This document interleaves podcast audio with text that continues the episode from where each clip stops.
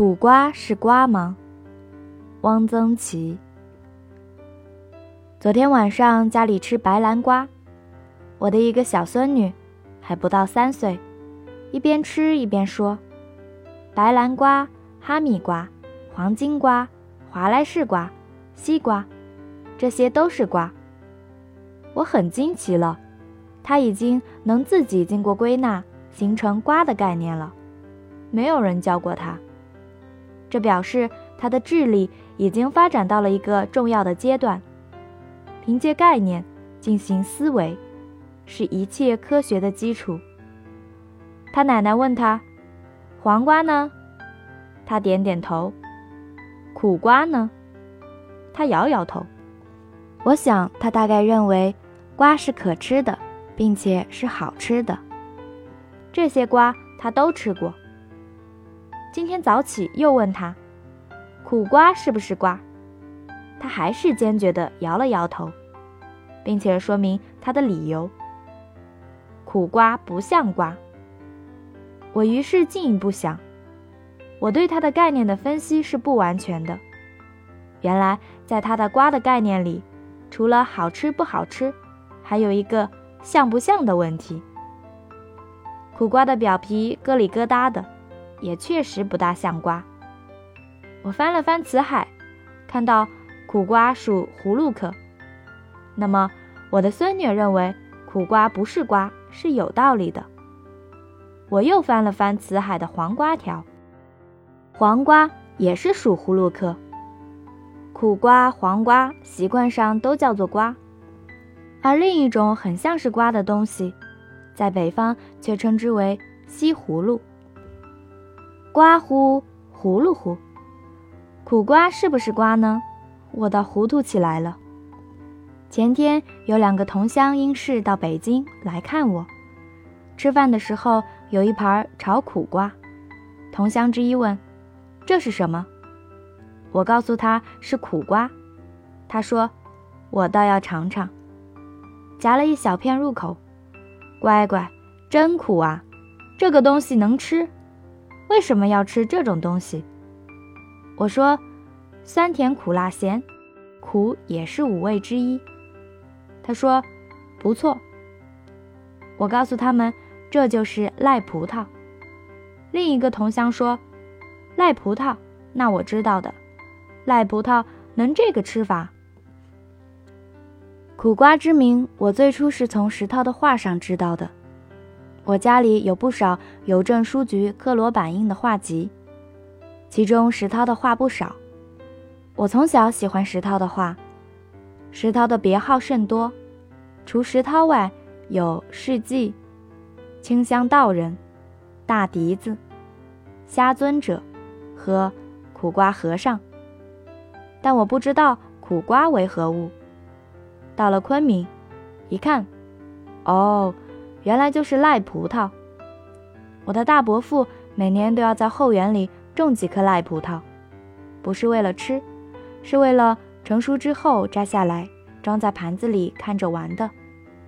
有时也剖开一两个，挖出籽儿来尝尝，有一点甜味，并不好吃，并且颜色鲜红，如同一个一个雪饼子，看起来很刺激。也使人不大敢吃它。当做菜，我没有吃过。有一个西南联大的同学，是个诗人，他整了我一下子。我曾经吹牛说没有我不吃的东西。他请我到一个小饭馆吃饭，要了三个菜：凉拌苦瓜、炒苦瓜、苦瓜汤。我咬咬牙，全吃了。从此我就吃苦瓜了。苦瓜原产于印度尼西亚，中国最初种植是广东、广西，现在云南、贵州都有。据我所知，最爱吃苦瓜的似是湖南人。有一盘炒苦瓜，加青辣椒、豆豉，少放点猪肉，湖南人可以吃三碗饭。石涛是广西泉州人。他从小就是吃苦瓜的，而且一定很爱吃。苦瓜和尚这别号可能有一点禅机，有一点独来独往、不随流俗的傲气。正如他叫瞎尊者，其实并不瞎，但也可能是一句实在话。石涛中年流寓南京，晚年久住扬州。南京人、扬州人看见这个和尚拿赖葡萄来炒了吃，一定会觉得非常奇怪的。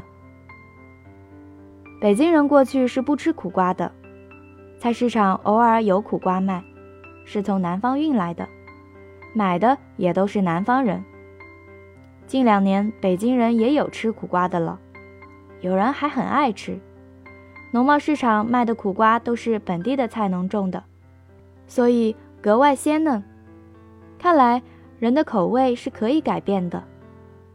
有苦瓜，我想到几个有关文学创作的问题。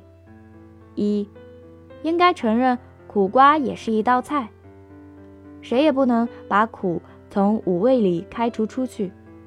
我希望评论家、作家，特别是老作家，口味要杂一点，不要偏食，不要对自己没有看惯的作品轻易的否定排斥，不要像我的那位同乡一样，问道：“这个东西能吃？为什么要吃这种东西？”提出这样的作品能写，为什么要写这样的作品？我希望他们能习惯类似苦瓜一样的作品，能吃出一点味道来，如现在的某些北京人。二，辞海说，苦瓜未熟嫩果做蔬菜，成熟果瓤可生食。对于苦瓜，可以各取所需，愿吃皮的吃皮，愿吃瓤的吃瓤。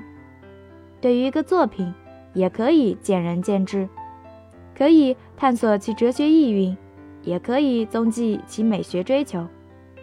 北京人吃凉拌芹菜，只取嫩茎；西餐馆做罗宋汤，则专要芹菜叶。人气人取，各随尊便。三，一个作品算是现实主义的也可以，算是现代主义的也可以，只要它真是一个作品。作品就是作品，正如苦瓜，说它是瓜也行，说它是葫芦也行，只要它是可吃的。苦瓜就是苦瓜，如果不是苦瓜，而是狗尾巴草，那就另当别论。截止到现在为止，还没有人认为狗尾巴草很好吃。